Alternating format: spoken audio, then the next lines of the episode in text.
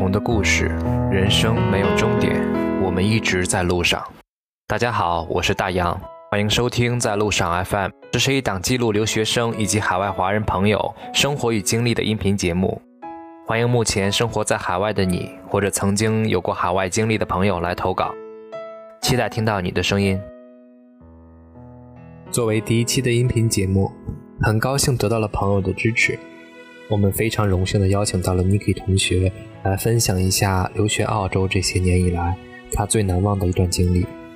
本以为他会来分享一下他在澳洲求学路上的各种坎坷，但在跟他聊天的过程中，偶然间发现了这一段关于他第一次来澳洲的时候在机场的奇遇。那么接下来，我们就先听听 Niki 同学的故事。里头最深刻的经历的话，应该是我第一次出国的经历吧。因为其实我觉得，作为一个留学生来说，哈，如果你是你从来没有出过国，第一次出国的话，其实大家都是蛮期待这个过程的，因为你当时心里头有有有。有有期待，有惊喜，有喜悦。你希望你能出国，见到一个不一样的世界。但是我自从我自身的经历来说，我第一次出国的经历并不是那么的美好。我记得我第一次出国是，首先机票就订的比较复杂，就是要转，起码要转三趟机。然后第，其次就是我当时英语。程度不是很好，听不懂当地人在说什么，然后口语也是比较差的那种，所以才会去读语言班。我记得当时是从悉尼转机到墨尔本那一趟的时候，是让我最坎坷也是最感动的一次吧。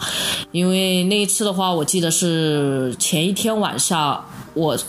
从上海出发，飞到了悉尼，然后到了悉尼下飞机以后，然后中途要去转墨尔本的飞机，然后我当时不知道我转的这一趟航班飞机是澳洲的那个 Qantas 那那个航班，所以我当时其实也不是很熟悉机场的结构，然后英语也不太好，我是找了一个跟我随行的一个中国留学生，跟他一起在悉尼的那个机机场先入了境以后，然后再去搭。搭乘澳洲当地的国呃国内航班飞往墨尔本，当时我记得我其实挺尬的一个小程序，就是我当时对澳币的钱币也不是很熟悉，因为我临走之前，我爸是给了我一张。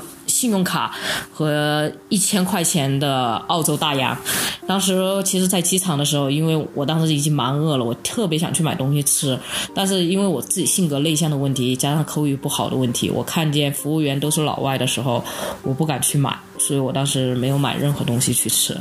然后我当时还问了旁边的一个小姑娘，就一个中国姑娘，我说你饿吗？其实我的目的是主要在于她能。带我去买这个东西，帮我说英文，但是我也不好开口。但是他说不饿，所以不饿的话，我也就说那好吧，我也不饿。然后在机场等了大概有三个小时，到下午三点多钟的时候，我搭上了 Quantas 的飞机。然后可能是因为疲劳，再加上走的时候有点感冒，所以在搭乘这个航班的时候，我当时一上飞机的时候，基本上所有人都是老外面孔，没有一个亚洲人。然后。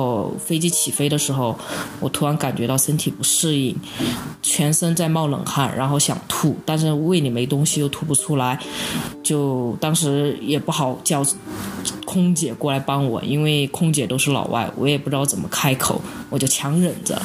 然后可能不到飞机起飞五分钟，我就觉得感觉自己像是昏睡过去。昏睡过去以后，我睁眼的时候，当时就已经见到所有的乘客都急急忙忙拿行李下飞机，然后我也就跟着下飞机。我以为到了墨尔本，然后那个时候我下了飞机以后，我就第一面。主要想到的事情就是赶快去找自己的行李吧，因为当时还有接机的人在墨尔本等我，我不想劳烦别人等我太久了。当时我去找行李的时候，我一绕了三个圈围着机场，我都没找到我行李。当时我们急了，我说怎么会没行李呢？然后不得已，我当时用我那个蹩脚的英语去问了一下当当地的。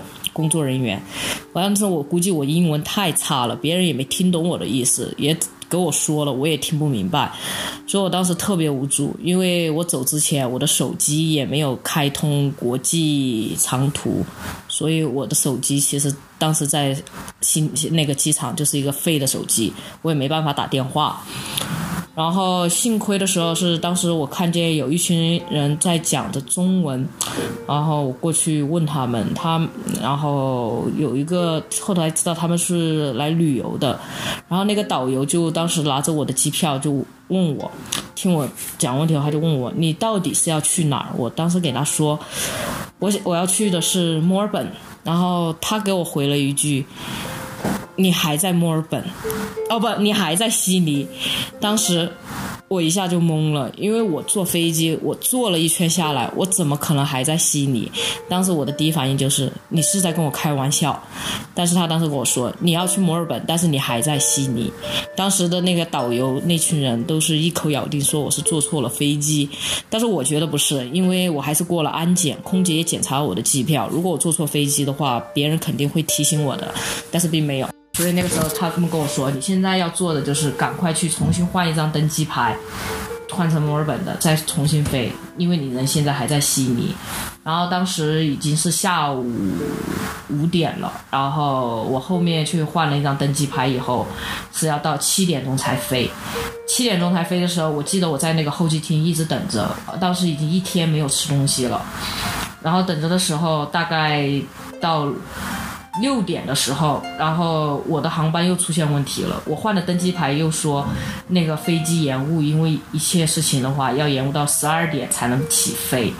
然后到七点的时候，那群我之前去询问的那个导游过来看见了我，他们就很纳闷，就说你怎么还没飞？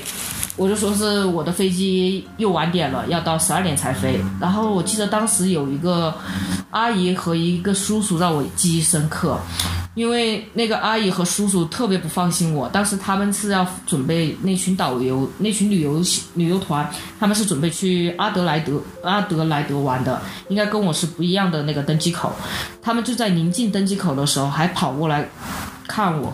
给我包我的杯子，因为当时我有个杯子在我书包旁边，但是里头一滴水都没有。当时他们看见了，帮我把杯子拿出来，把他们的水倒给我，然后给了我面包，还还那个叔叔还去买了两个方便面拿给我，叫我吃，因为他们怕觉得我看起来太小了，然后挺担心我再一次坐错飞机。然后那一刻。他们有一个叔叔问我，就说你才多大呀？我说我刚满十九。然后有个叔叔就说你才刚成年，看起来这么小，你爸妈就舍得让你一个人飞啊？其实最触动我的点的哈，并不是觉得因为我刚出国遭遇了这么。刚一出国就遇到这些困难或这些烦心的事儿，让我烦我我坐的飞机从悉尼坐到墨尔本下来了一趟，我还在悉尼，这些事情让我烦，或者是让我想哭难过。我觉得那一刻让我觉得最感动的是，这个陌生人叔叔和阿姨不认识我，他们的关心第一次让我感觉感觉到社会是温暖的。那一刻。我的我真的感受到，就是内心被他们感动了，我的眼泪哈，真的就是不由自主的自己就掉下来了，很不不争气。然后那个时候想控制自己的情绪，我也控制不了，我就一直在掉眼泪。然后很感谢他们。最后我记得就是我终于到达墨尔本的时候，那个时候应该是凌晨两点了，我很惊奇。惊讶的就是来接我机的那个叔叔，那个外国小呃外国叔叔，看起来大概有六十多岁。他从嗯下午的五点多钟，本来应该五点多钟我应该是要到墨尔本的，一直等到了凌晨两点多钟，所以我蛮感动的。那个时候他挂着我的名字，我看到的时候，我就像是看见了希望，就奔过去。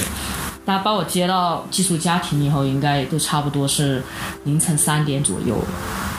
这件事情，我觉得让我记忆犹新的话，主要是在于，我觉得很多人，大家我看过很多人写的博客呀，出国的第一次经验感受，都是充满着惊奇、喜悦、快乐的。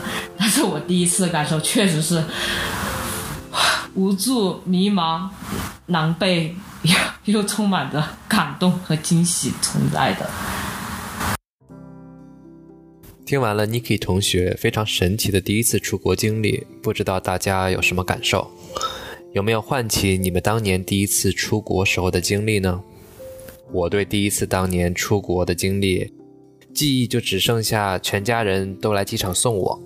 啊，当时是去了北京首都机场坐的飞机，我当时就非常的不舍，毕竟是第一次出远门，然后在机场里面就一直拖着，不愿意去过安检，差不多到离起飞还有不到一个小时的时候才去过过的这个安检，然后记得过了安检之后，我就一个人朝前走。然后边走就回头看了一下，就看见在围栏外面，我家人一直不停的给我挥手，然后，呃，另一只手还会时不时的擦一下眼泪。然后看完了之后，我就把头又转回去了，呃，我就继续闷着头往前走，然后就再也没有往回看了，就害怕自己再往回看的话，自己也会就不愿意再离开。就感觉好像是有一股很强的力量会会拽着你，然后回头的话很可能就会被拽回去。啊，除了这个之外，之后的飞行包括落地都会很顺利，就没有像 Niki 同学这么坎坷的经历。呃，听完了 Niki 的故事，我还是感觉特别的温暖。他能够在最无助的时候遇到一个好心人帮上一把。啊，同时呢，我也觉得中间那段经历真的是有点奇特，但又不知道该怎么解释。我想了想，嗯，唯一靠谱点的解释可能是他坐上了悉尼飞往墨尔本的航班，但是中途呢，又因为某些原因，飞机又返航了，回到了悉尼，所以全程都在睡觉的 Niki 同学才莫名其妙的坐了一圈，又回到了悉尼。或者是说，大家如果有其他的更合理的解释，也可以这个评论或者留言。好了，这一期的节目就到这里了。如果你第一次出国也有这样记忆深刻的经历，啊，欢迎留言评论，我们可以一起讨论。那今天就先分享到这里，感谢你的收听。在结束之前呢，再给大家说一下我们的投稿方式。目前可以通过 email 和微信两种方式来稿。email 的话，就是在路上的首字母，也就是 zls，然后下划线 fm at gmail.com。微信可以搜索 zls 下划线 fm 这两种方式联系到我们。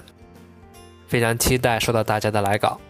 同时，如果大家对我们的节目有任何的意见和建议，也非常欢迎大家留言反馈。我们下期再见，拜拜。